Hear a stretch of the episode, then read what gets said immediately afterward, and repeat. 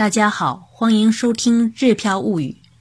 第一回小艺日语学员朗读发表会圆满结束，十二位学员朗读了随笔、诗歌、童话、小说片段等不同题材的作品，给我们带来不一样的听觉享受。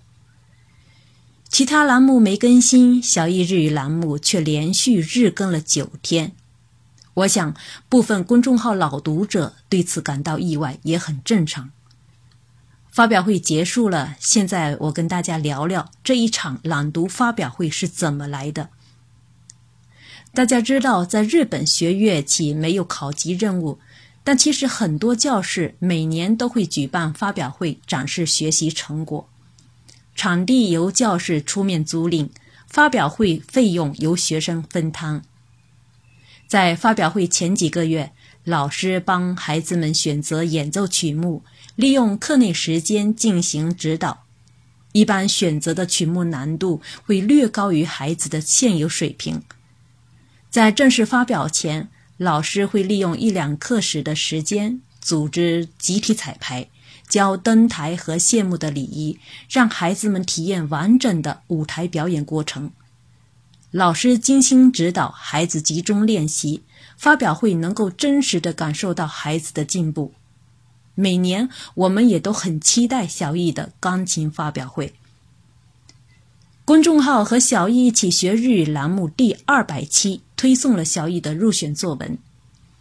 两百期是一个新的节点。有一天喝茶时想到小艺的钢琴发表会。我想，那举办日语朗读发表会，是不是也能促进发表者成长一圈呢？有了这个想法之后，我就觉得不验证一下、不实践一下，无法消除心里的躁动感。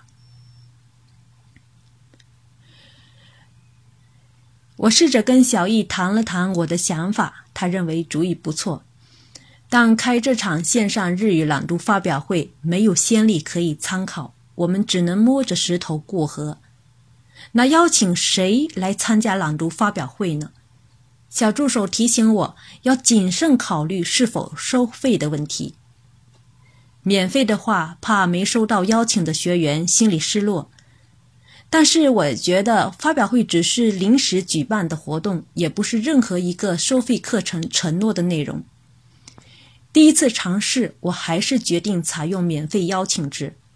我担心的是，发表者要做大量的练习准备工作，他们是否有这样的时间和精力？我尝试着和雪、非常道、维尼、红雷、泾渭分明、马克西姆、妙先生、罗伯侠和可可妈妈打了招呼，询问他们是否愿意接受挑战。或许也是形势比较新鲜吧，他们都欣然表示愿意接受挑战。为什么只跟这些学员打招呼呢？因为发表会不是利用课内时间指导，在选材、录文稿、指导等方面需要做的准备很多，需要大量的时间和精力。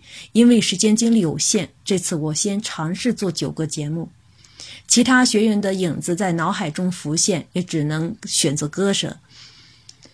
发表者定下来后，我停掉了公众号的更新。开始为大家准备文稿。其实他们每个人的能力不一样，特点也不一样，但我都想让他们在现有的基础上跳一跳摘果子。我根据每个发表者的特点，分别为他们准备了不同的发表材料，或随笔，或小说片段，或诗歌，或童话。对于他们中的任何一个人来说，分到他们面前的都是一道硬菜。但是他们克服了种种困难，用几十甚至上百遍的练习，把这道硬菜咬碎、嚼烂、消化。从最终发表的结果来看，他们每一个人的表现都大大超出了预期。我也知道，在这个过程中，他们要做好工作，要学习，要带好孩子，还要额外练习。他们为发表会付出了很多的努力。非常道和罗伯侠在发表会过后还在追问自己存在什么问题，说自己私底下在练习。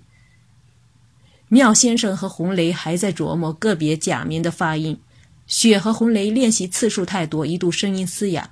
维尼在家里练得多了，旁边听着的女儿也嘴里也蹦出了一句他读过的日语。他们的刻苦练习和精益求精的精神也让我佩服不已。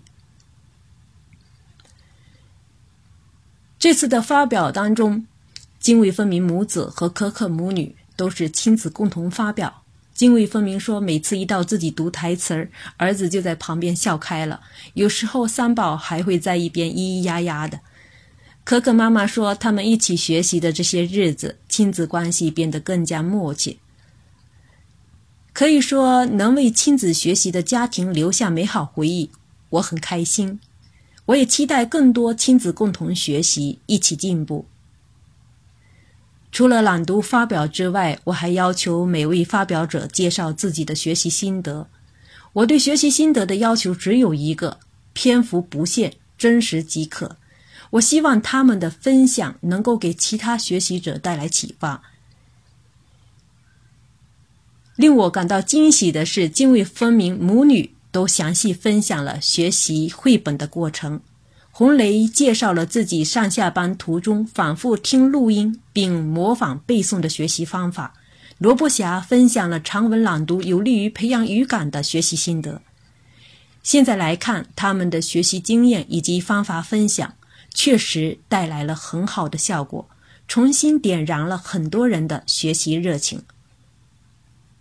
这次朗读发表会，我们见证了学员们跳一跳摘果子的过程，感受到了大家的成长。对于发表者们来说，这将成为一个新的开始。希望我们能够不断挑战，遇见更好的自己。最后，我还想再次邀请大家一起去听一听他们的朗读，真的很棒。感谢大家的收听，下次再会。